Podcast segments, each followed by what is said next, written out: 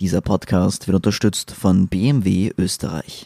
Die meisten Menschen sind sich einig, dass der menschengemachte Klimawandel wirklich existiert und dass die Klimakrise eines der größten Probleme unserer Zeit ist. Trotzdem wird Klimaschutz auf politischer Ebene immer wieder aktiv verhindert. Wer ist diese Lobby, die strengere Umweltgesetze torpediert? Sie hören Edition Zukunft, den Standard-Podcast über das Leben und die Welt von morgen.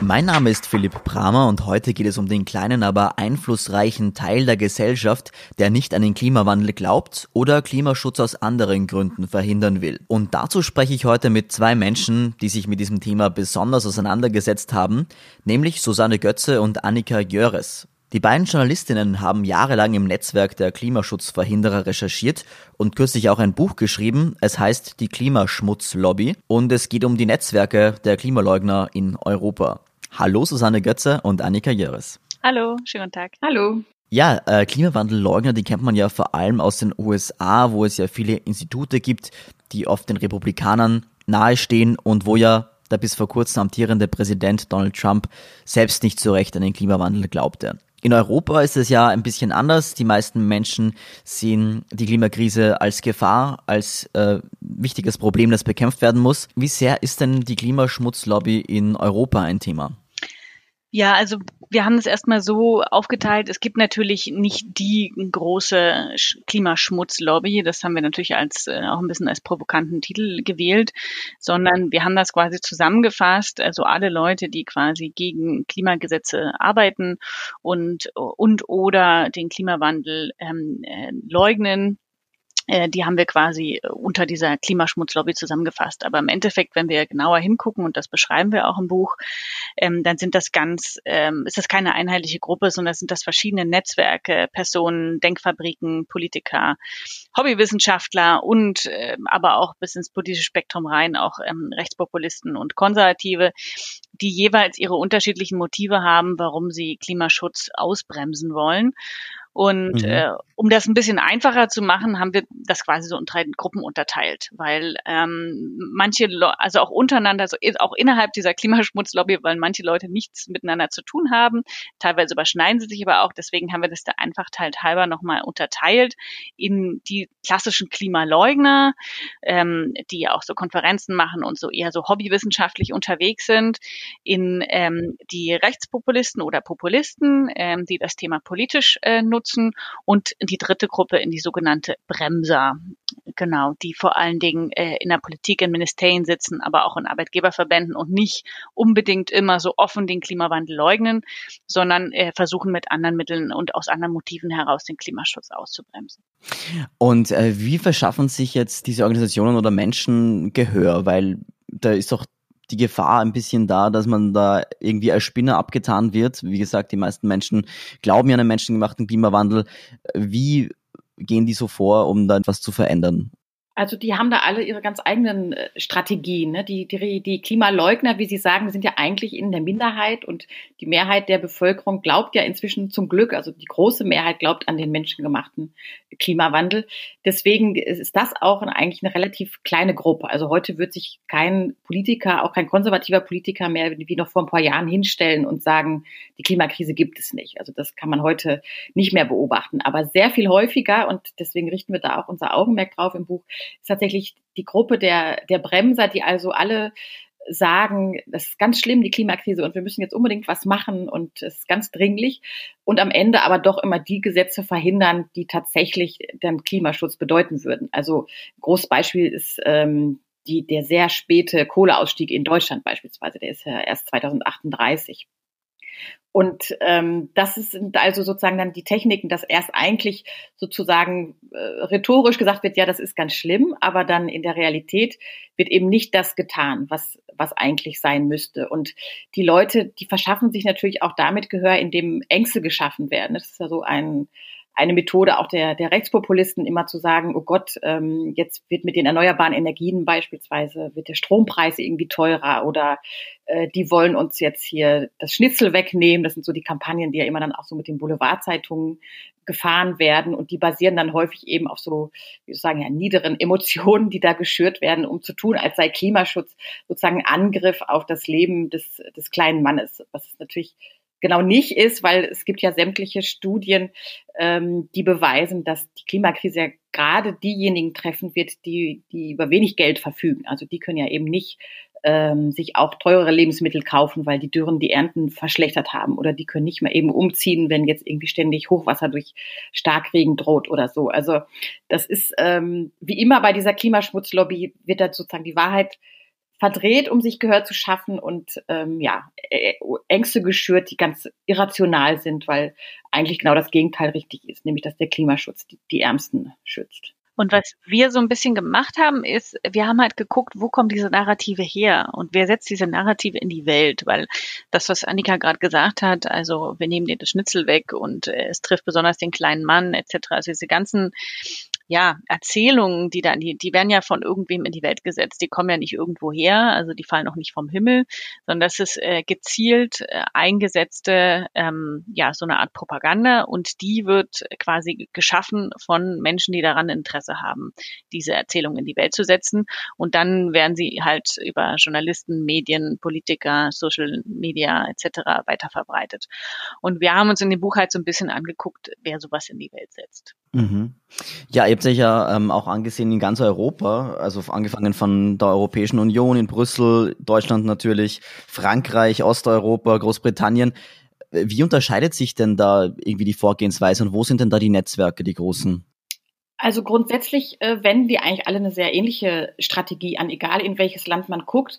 Nur jeweils sind die Lobbys natürlich stark jeweils für für die Energie oder für die Industrie, die gerade in dem Land besonders klimaschädlich ist. Also das ist in Deutschland beispielsweise natürlich die Kohlelobby, weil hier äh, die, die Kohleenergie so äh, reinhaut sozusagen in das schlechte CO2, CO2-Budget.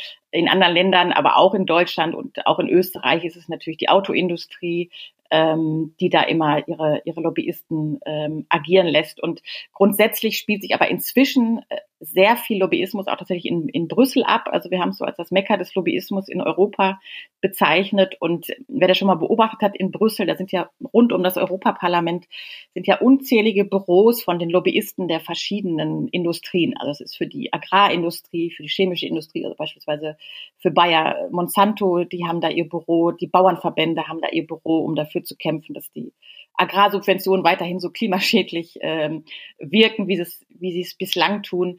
Und da sind halt alleine 12.000 Menschen akkreditiert im Brüsseler Parlament, die äh, nichts anderes tun den lieben langen Tag lang, ähm, als die Beamten und die Abgeordneten zu, zu bearbeiten, bestimmte Richtlinien in der einen oder anderen Form sozusagen zu verabschieden oder bestimmte Grenzwerte möglichst niedrig zu halten. So und ähm, darum geht es letztendlich. Also letztendlich Klimaschutz basiert ja immer auf Gesetzen und Regeln und deswegen geht es allen äh, Lobbyisten und Industrien und Klimabremsern immer darum, die Gesetze möglichst schwach zu halten und eben nicht beispielsweise ein Verbrennerverbot frühzeitig auszusprechen und, äh, und zu verhindern, dass Kohleenergie nicht mehr genutzt wird. So, das ist, das ist das gemeinsame Interesse aller Lobbyisten und die gehen da auf ähnliche Weise vor, eben indem sie die die Kontakte zu den Parlamentariern suchen und Netzwerke ähm, bedienen, Studien verfassen, die in, in ihre Richtung äh, gehen und so sozusagen die öffentliche Meinung beeinflussen, um die Gesetze letztendlich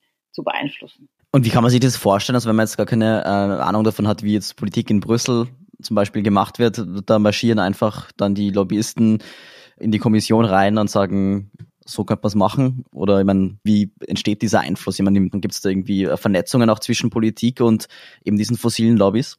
Genau, also es ist so, also in Brüssel wissen wir das relativ gut, ähm, weil es dort ein Lobbyregister gibt, äh, was wir ja ähm, hier auf deutscher Ebene noch diskutieren und was es ja quasi in kaum einem EU-Land selbst gibt. Aber in Brüssel gibt es das seit 2011.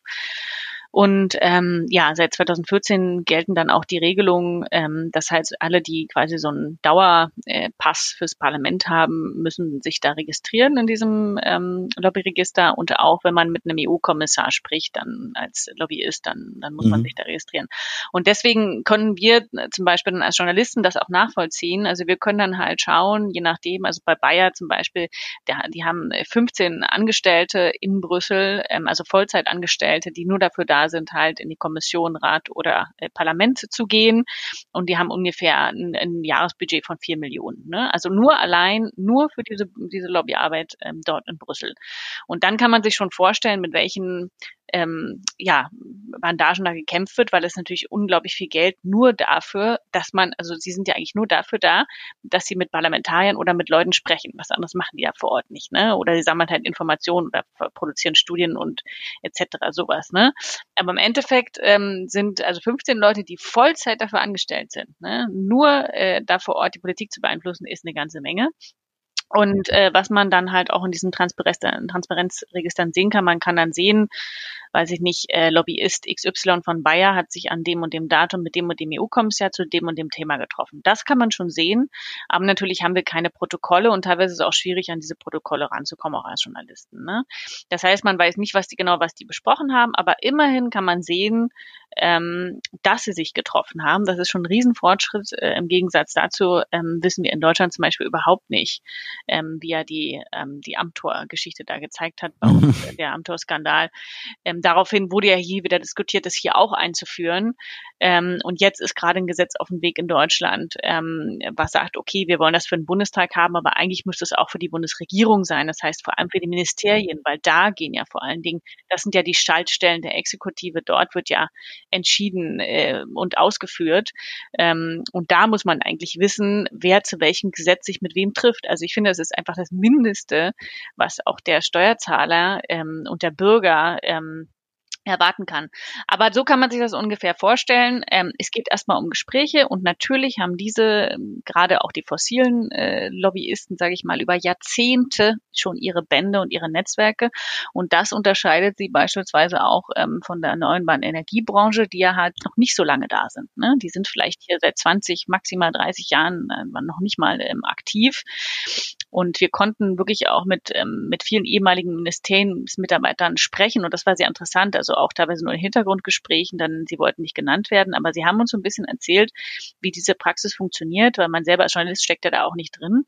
Aber die haben dann so gesagt, ja, es war so am Anfang, natürlich sind die Bände mit den Lobbyisten, die man schon immer kennt, und das ist in Deutschland beispielsweise Kohle, Auto etc., die sind natürlich stark, weil man sich äh, natürlich auch eine persönliche Beziehung hat als Politiker, man, man, man sieht sich da ständig, äh, man braucht teilweise auch die Expertise von den Branchen, weil man muss ja wissen, was die brauchen, was sie nicht brauchen, was ihnen schadet, was nicht, das gehört ja auch zum politischen Geschäft dazu. Und so bilden sich dann quasi einfach äh, Beziehungen, ähm, die beispielsweise Leute, die dann Wind und Solar gemacht haben, am Anfang nicht hatten. Ne? Und deswegen hatten die natürlich entscheidende Nachteile am Anfang gehabt. Ne? Also bis heute eigentlich. Ne? Und deswegen kamen dann auch ähm, beispielsweise Leute aus dem Wirtschaftsministerium, die gesagt haben, ja, da gibt es so ein generelles Unbehagen gegen diese neue Branche. Ja, die werden einfach nicht so akzeptiert. Das ist so ein, ach, das sind wieder die, die, die wir eigentlich nicht, also ja, so ein so ein Unbehagen, was, was da ist, ein Ministerium gegenüber allem, was da irgendwie neu und nicht alt eingesessen ist.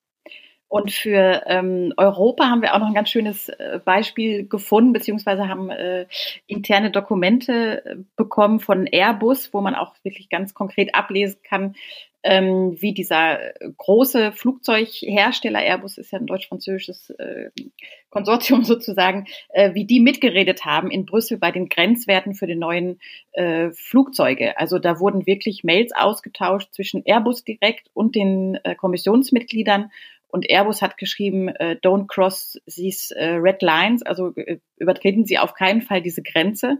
Und das wurde dann tatsächlich darin übersetzt, dass die Grenzwerte extrem niedrig blieben, also genau so, dass dieser Flugzeughersteller sie locker einhalten konnte, ohne jetzt noch ein bisschen was an seinen Konzepten zu ändern. Also da gibt es tatsächlich äh, ganz konkrete Absprachen, die leider viel zu selten öffentlich werden. Aber das geht so weit, dass die Firmen tatsächlich äh, mitreden, wie die eigenen Grenzwerte, also die Grenzwerte für die eigene Branche auszufallen haben. Was natürlich absolut nicht geht, weil die Grenzwerte müssen sich natürlich nicht an den Wünschen der Firmen orientieren, sondern an dem, was sozusagen ähm, umweltpolitisch und klimapolitisch notwendig ist. So und das wird halt, passiert halt, wie wir gesehen haben in der Vergangenheit nicht, sonst hätten wir nicht diese äh, großen Probleme jetzt in der Klimakrise. Einfach weil viel zu oft auf die Wünsche der Firmen gehört wird. Gibt es denn noch andere Beispiele, wo in der Vergangenheit diese äh, Lobbys erfolgreich waren, um irgendwas so zu drehen? Also in Deutschland gibt es eine ganze Reihe von Beispielen, die haben wir auch alle. Wir haben ein relativ großes Deutschland-Kapitel natürlich auch, aber wir haben auch mhm. andere Länder äh, geschaut natürlich. Aber in Deutschland, also ganz aktuell, was wir jetzt wieder sehen, ähm, was gerade wieder verabschiedet wurde in Deutschland, ist das berühmte EEG, das ähm, Energieeinspeisegesetz ähm, äh, von 2000. Ähm, also das ist so ein Beispiel, ähm, ja, wo man wirklich über ja, ja 20 Jahre, es ist dieses Jahr 20 Jahre alt geworden. es war am Anfang Anfang ein Exportschlager und mittlerweile ist es eher so ein ähm, erneuerbare Energieverhinderungsgesetz äh, geworden. Ähm, genau, und da kann man sehen, wie so ein Gesetz Stück für Stück ausgehöhlt wurde. Also eingeführt von der rot-grünen äh, Regierung und dann ähm, im Laufe der Zeit von einer ja, konservativ-liberalen äh, Politik ähm, stetig äh, quasi ausgehöhlt. Äh, mittlerweile ist ja auch die SPD dabei, aber die konnte es dann quasi auch nicht mehr retten. Im Gegenteil. Also und da sehen wir zum Beispiel, ähm, dass, äh, also ein, es gibt verschiedene Varianten, wie quasi solche Gesetze entweder verhindert mhm. oder ausgehöhlt werden. Und beim EEG ist es beispielsweise so, man hat es verkompliziert. Also das ist eine wunderbare Variante. Es klappt im Klimaschutz auch super, weil es sowieso eine sehr komplizierte äh, Materie ist. Ne? Also Klimaschutzpolitik ist nichts, äh, nichts Einfaches, sage ich mal. Und äh, da muss man natürlich unglaublich viele Sachen abwägen. Und wenn dann noch das Energiesystem dazukommt, was auch noch kompliziert ist, kann man das sehr, sehr, sehr kompliziert machen. Und mittlerweile ist das so, das EEG ist von fünf Seiten, es hatte fünf Seiten im Jahr 2000 und mittlerweile ist es auf fast 200 angewachsen. Der Änderungsantrag, der letzte Woche eingebracht wurde im Bundestag, hatte 320 Seiten und den Abgeordneten wurde das eine Stunde vorher vorgelegt. Also bevor die in den Ausschuss gegangen sind, Wirtschaftsausschuss, haben die eine Stunde vorher diesen 320 Seiten gekriegt, wo die alle natürlich gesagt haben, was soll das denn? Also wir, das können sowieso nur noch Anwälte lesen, also das versteht sowieso niemand mehr. Ähm, und dann kriegen wir das eine Stunde vorher. Also die haben auch gar keine Chance gehabt, das irgendwie nochmal durchzugehen, bevor die da in Ausschuss sind. Mhm. Ne? Und das sind so Methoden, ähm, quasi Kritik klein zu halten und auch, dass da nicht so viele Journalisten mitreden, weil es einfach immer komplizierter wird. Ne?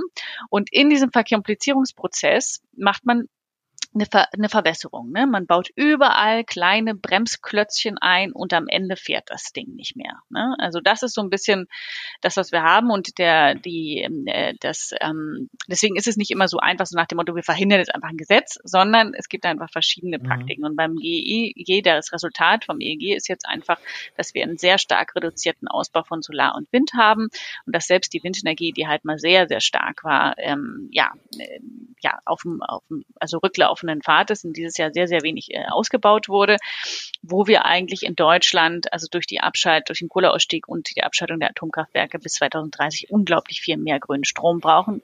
Und äh, das sich auch widerspricht mit anderen Strategien von Deutschland, beispielsweise den Wasserstoff zu fördern.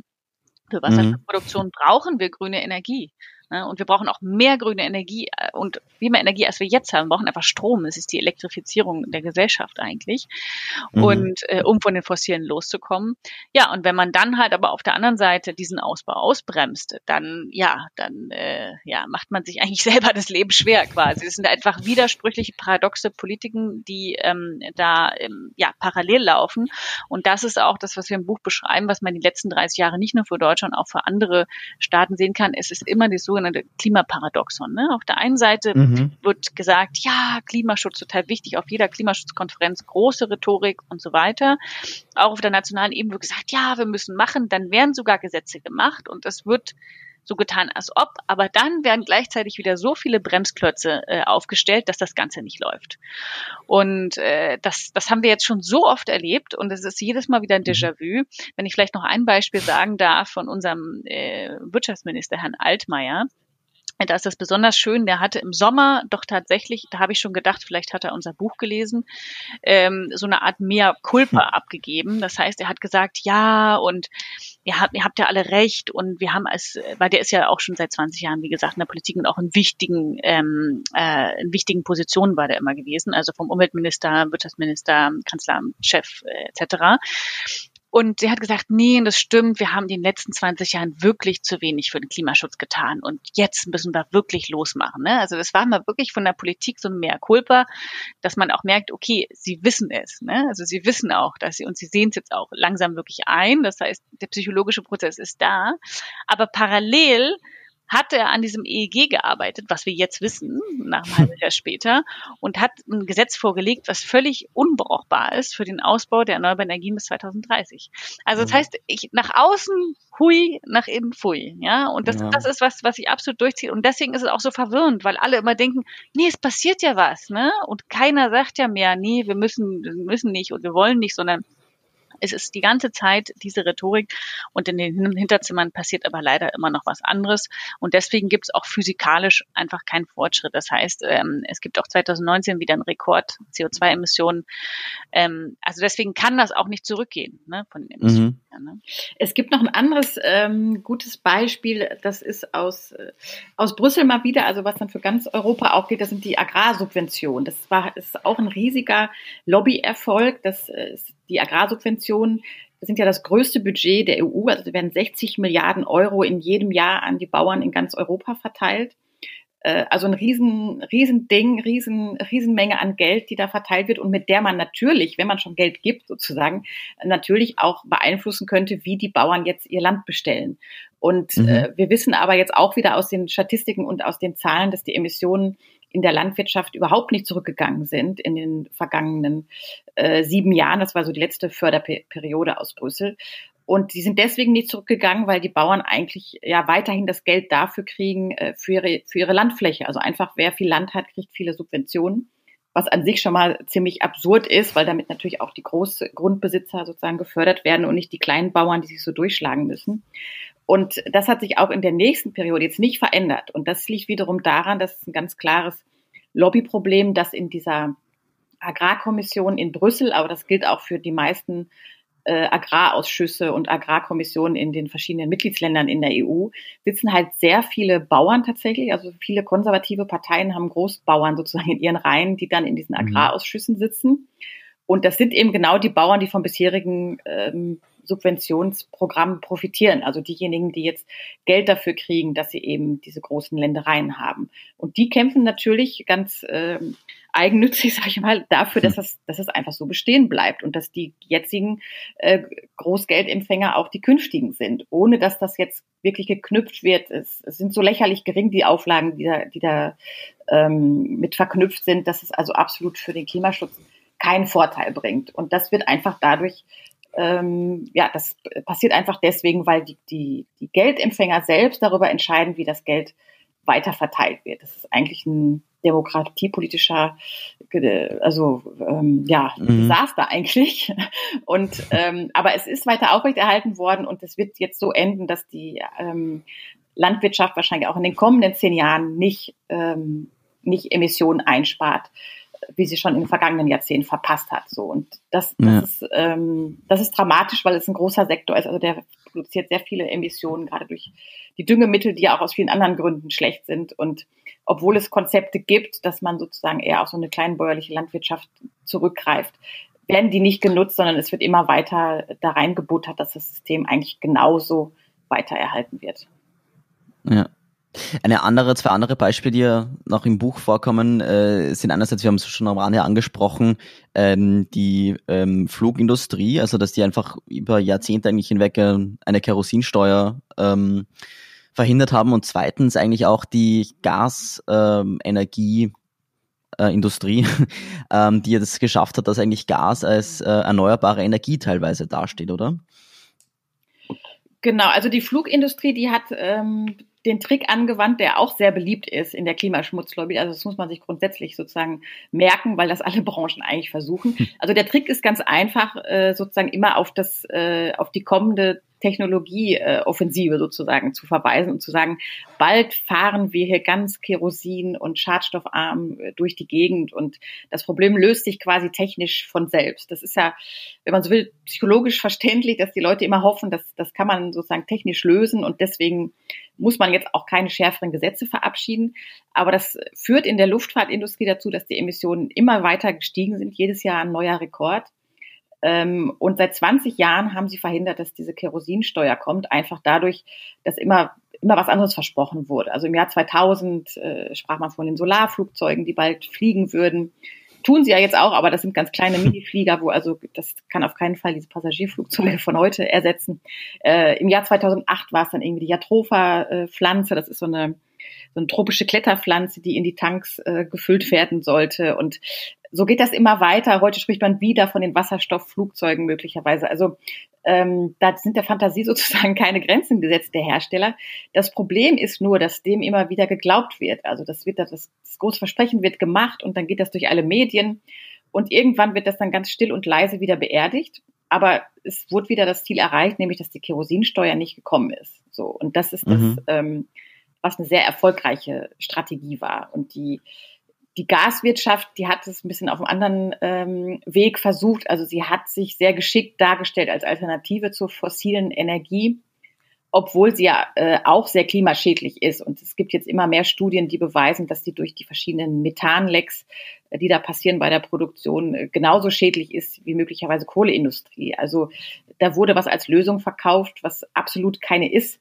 Und auch diese falsche Lösung wurde von der EU mit sehr, sehr viel Geld, also da sind wirklich äh, Milliarden geflossen in den vergangenen Jahren, wurde die subventioniert. Also die Gaspipelines, die jetzt äh, gelegt werden oder schon gelegt wurden, sind meistens von der EU gefördert und zementieren dann dadurch auch für Jahrzehnte eigentlich, dass wir noch abhängig sind von dieser, von dieser fossilen Energie, die keinen oder nur geringen Gewinn bringt bei der, bei der Klimabilanz. Mhm. Und die Gasindustrie ist auch besonders, sage ich mal, also wirklich besonders aktiv auch in Brüssel. Und das, das ähm, also ähnlich so wie die Agrarlobby sind sehr, sehr aktiv. Also durch diese, durch diese Erzählung, dass es eine Brückentechnologie ist, ähm, wird quasi, also durch diese, ist ja auch ein Narrativ, ne, diese Brückentechnologie.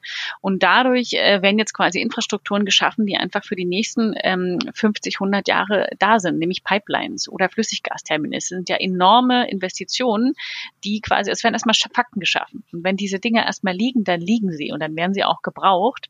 Und diese Erzählung, ja, da werden wir dann irgendwann grünes Gas durchschicken und so, es ist alles überhaupt nicht klar, äh, wie das jemals funktionieren soll und ob ähm, die Kapazitäten da sind, auch dieses Wasserstoff oder grünes Gas zu transportieren, ob das überhaupt mit diesen Pipelines ist, alles nicht klar.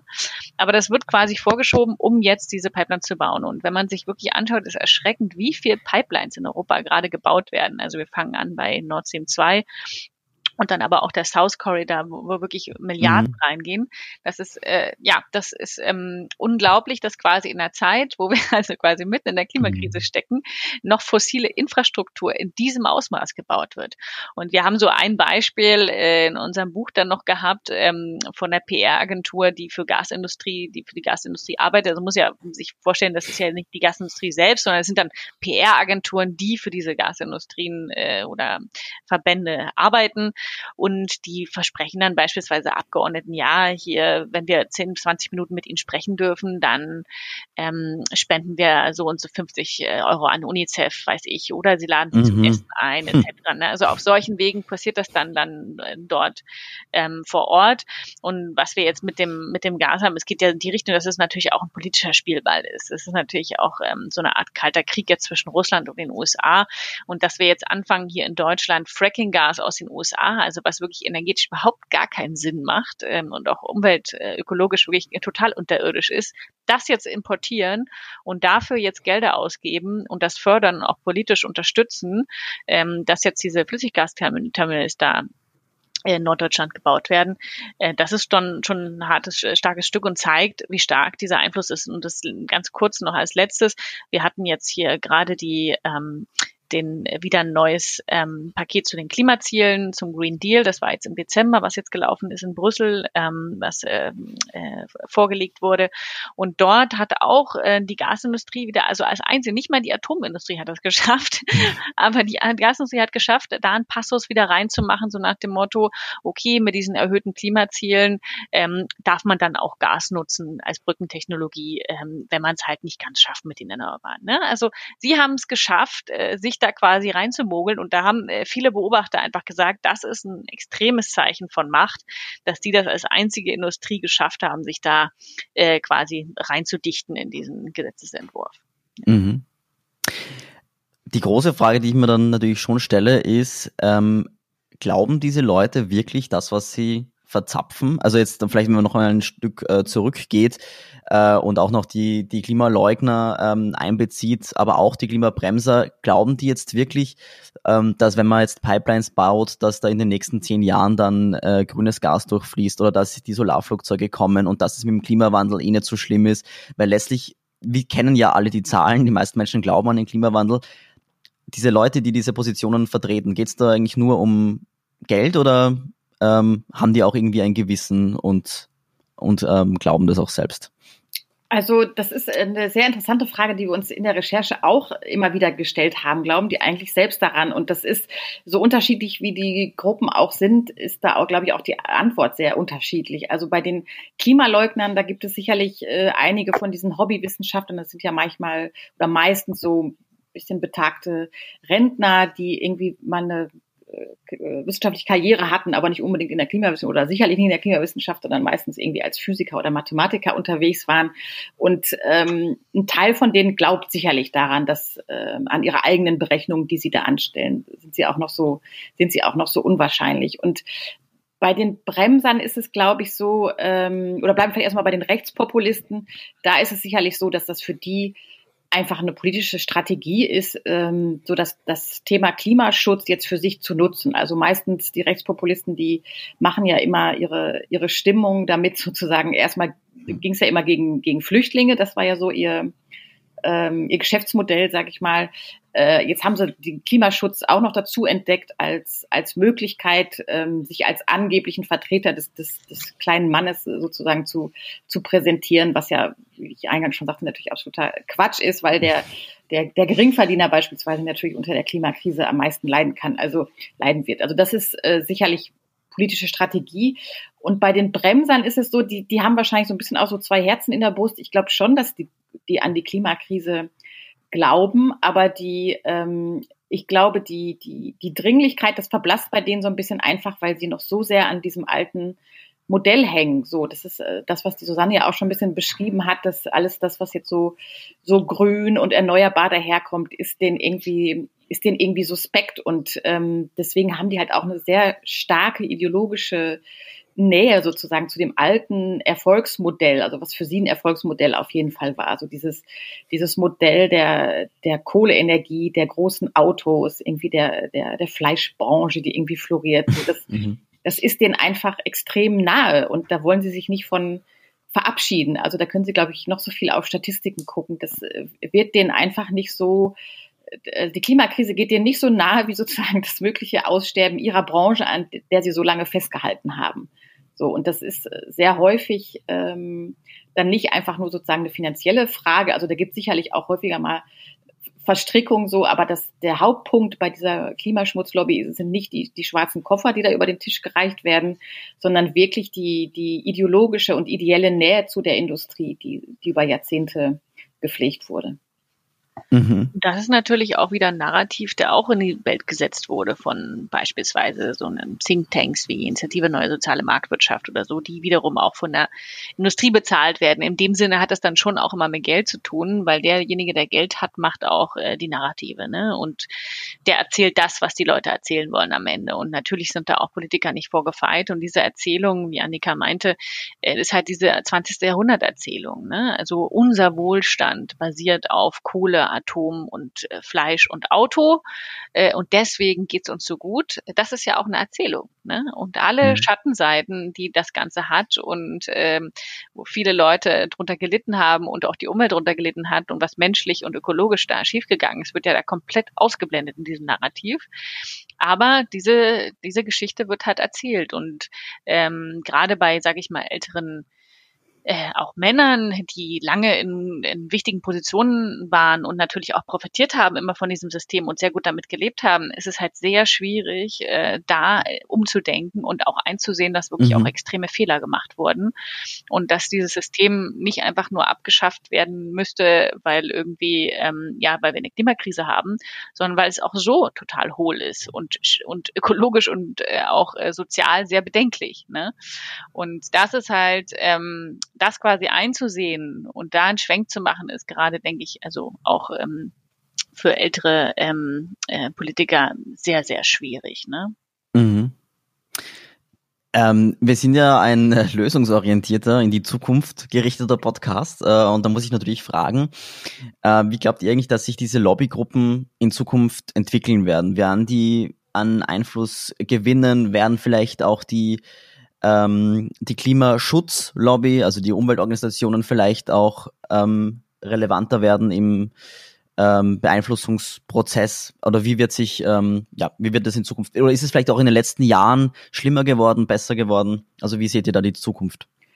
Also ich glaube, dass die, die, dieser Konflikt sicherlich noch äh, zuspitzen wird, ne? einfach weil die Klimakrise äh, noch, äh, noch dringlicher werden wird durch die äh, Ereignisse, die wir haben werden, also Dürre und Starkregenereignisse und so weiter. Also das wird uns sozusagen täglich bewusster werden und dann wird sich das zuspitzen, dass die alten Industrien natürlich sozusagen um ihr letztes Überleben oder noch die Verlängerung sozusagen kämpfen. Und ähm, man sieht auch, dass die in, in Brüssel in diesem Lobbyregister, von dem wir schon gesprochen haben, kann man sehen, dass jedes Jahr mehr ausgegeben wird für Lobbyismus. Also das wird immer die, die, die Schlacht sozusagen um die Deutungshoheit in der Klimakrise, die wird immer größer. Aber auf der anderen Seite haben wir natürlich tatsächlich auch ein bisschen eine eine Gegenlobby, so Bewegung wie Fridays for Future beispielsweise. Wobei, ähm, ja, man kann natürlich sagen, es ist sozusagen eine Lobby für, für Klimaschutz, aber die äh, unterscheiden sich natürlich dennoch von der Klimaschmutzlobby einfach dadurch, dass sie äh, wenn man so will, ja für, also für jeden Erdenbürger kämpfen, sag ich mal, und nicht jetzt wie eine Industrie einfach für eine Branche dann noch die, die besten Bedingungen aushandeln will. Und ähm, aber das jetzt sozusagen, um auf das Positive zu kommen nach dieser, nach dieser Schlacht, ähm, glaube ich schon, dass eben dadurch, dass es jetzt auch diese Gegenbewegung gibt und auch immer mehr äh, Journalisten und Journalistinnen sich für dieses Thema interessieren, eine größere Öffentlichkeit herrscht, äh, glaube ich schon, dass ähm, langfristig Lobbyisten besser durchschaut werden. Also es ist ja auch sozusagen das Ziel unseres Buches, dass wir sagen, die Lobbyisten oder Lobbyismus funktioniert immer gut, wenn es irgendwie verdeckt passiert und nicht irgendwie auf ähm, nicht, nicht präsent ist und keiner davon erfährt. So und das ist das ist die ähm, die Hoffnung, ähm, die wir auch haben mit diesem Buch, dass wir sagen, sobald diese an die Öffentlichkeit gezerrt werden und sobald klar ist, wer die Studie finanziert hat, beispielsweise, oder dass da in der Talkshow nicht äh, ein unabhängiger Experte sitzt, sondern ein Lobbyist für eine bestimmte Branche, sobald das klar ist, verlieren diese Leute ja auch sofort an Macht und Einfluss. So und ich glaube, deswegen mhm. ist dieser Schritt in die Transparenz und das offen zu machen, dass die Leute da nicht unbedingt wirklich für das Wohl aller sprechen, sondern sehr häufig nur für eine Branche, für die Kohlebranche beispielsweise, ähm, dann haben wir schon viel erreicht und dann kriegen diese Lobbyisten auch weniger Gehör und Einfluss. Und ich kann vielleicht noch ein bisschen was Positives on the top mhm. drauf sagen. ähm, also ich glaube auch, dass das, ähm, dass das Thema generell psychologisch jetzt wirklich mal angekommen ist und nicht nur bei Fridays for Future, sondern wir haben beispielsweise auch auf EU-Ebene, wir haben jetzt eine Kommissionspräsidentin, die eigentlich ja eine sehr konservative Politikerin ist, muss man ja auch verstehen. Ich meine, sie kommt aus der CDU ähm, und die drückt jetzt gerade auf europäischer Ebene da einen Green Deal durch, also wie es noch nie, also so eine, Initiative, eine Umweltinitiative oder Klimainitiative gab es noch nie in Europa. Das ist absolut ähm, auch im weltweiten Maßstab, was da gerade passiert, ähm, sehr stark.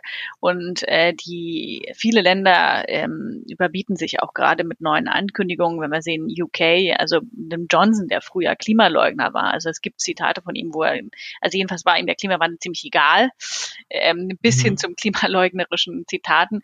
Der hat jetzt gerade mit seiner Regierung da ein Ziel von minus 68 Prozent bis äh, gegenüber 1990 äh, bis 2000 2030 äh, verabschiedet. Also ein unglaublich hohes und ehrgeiziges Ziel. Also das heißt, es gibt schon auch Sachen in klimapolitisch, die gerade sehr, sehr ermutigend sind. Und ähm, auch die Sachen, ich habe jetzt auch äh, mit einigen Industrievertretern gesprochen. Natürlich muss man da mal unterscheiden, was ist Greenwashing, äh, was meinen die wirklich so. Aber ich hatte bei einigen Zweigen äh, oder Industriebranchen, also beispielsweise auch bei Zement äh, oder Stahl, schon das Gefühl, die wissen, dass es jetzt einen Wandel gibt. Ne? Die sind ja auch nicht völlig von, von woanders und die wissen auch, dass politisch dahin geht. Ich glaube, was der Punkt einfach jetzt ist mit diesem Lobbyismus, dass sie natürlich versuchen, so lange wie möglich zu verzögern. Sie wissen, sie können das Rad nicht mehr umdrehen oder nicht mehr zurück, also nicht mehr zurückdrehen, quasi das Rad der Zeit. Es ist, es wird so kommen. Der Punkt ist halt, wie lange sie es noch verzögern können. Aber mhm. teilweise habe ich selbst in der Wirtschaft das Gefühl, dass die manchmal auch progressiver sind ähm, als Politiker selbst, weil sie einfach sehen, dass sie irgendwann Wettbewerbsnachteile haben. Ne? Und also das geht jetzt wirklich schon auf dieser Ebene los. Und es gibt halt einen Teil der Wirtschaft, die das schon verstanden haben und einen Teil, die immer noch blind dagegen lobbyieren. Und natürlich, dann gibt es eben auch die Branchen, die versuchen, die halt auch keine andere Wahl haben, wie Gas oder Öl. Ich meine, da gibt es nicht so viele andere Möglichkeiten, was man machen kann, die natürlich alles probieren, um es zu verzögern. Das ist klar, aber ich glaube, im Großen und Ganzen ähm, haben wir schon wahnsinnige Fortschritte äh, da erzielt. Also mhm. auf jeden Fall auf der psychologischen Ebene. Also physikalisch hat sich das noch nicht niedergeschlagen. Und noch ganz zuletzt vielleicht ein Ausblick auf das Lobbyregister, ähm, was sehr wichtig ist auch für unsere Arbeit, ähm, um eben, wie Annika sagt, ähm, diese verdeckte Arbeit dieser Lobbys ein bisschen äh, offener zu machen. Ich meine, dass wir überhaupt jetzt auf Deutschland, auf der deutscher Ebene jetzt auch oder Deutschland darüber diskutieren, so ein Register einzuführen. Ist ja schon mal, ne? Also die letzten äh, 10, 20, 30 Jahre ist überhaupt nichts passiert. Diese Forderung gibt es ja schon sehr lange, auch von, von NGOs oder Lobbykontroll. Und bis jetzt ist ja nie was passiert. Ne? Und jetzt, äh, nach diesem Amtor-Skandal, ist das erste Mal, dass es wirklich ernsthaft, äh, und natürlich gibt es ja Auseinandersetzungen, Konflikte und wir können einfach nur hoffen, dass da wirklich was Ehrgeiziges rauskommt. Aber immerhin ist es auf dem Tisch. Und äh, auch auf EU-Ebene wird dieses äh, Lobbyregister ähm, ähm, also ständig verschärft. Ähm, genau, und das sind so, ja, das sind so langsame mhm. Schritte und natürlich geht es auch immer wieder einen Schritt zurück, aber äh, wir sehen da schon Bewegung. Ja, ein Lichtblick also doch vielleicht in Sicht. Jedenfalls vielen Dank, Susanne Götze und Annika Jöres für das Gespräch. Sehr gerne. Vielen Dank Ihnen auch. Ja, und damit auch ein herzliches Dankeschön an Sie, liebe Hörerinnen und Hörer. Alles weitere über das Leben und die Welt von morgen lesen Sie wie immer auf der Standard.at slash Zukunft oder jeden Freitag auf vier Seiten im gedruckten Standard. Ja, und wenn Ihnen der Podcast gefällt, dann hinterlassen Sie uns doch eine 5-Sterne-Bewertung. Und die nächste Folge Edition Zukunft, die erscheint wie immer in zwei Wochen. Bis dahin alles Gute und bis bald.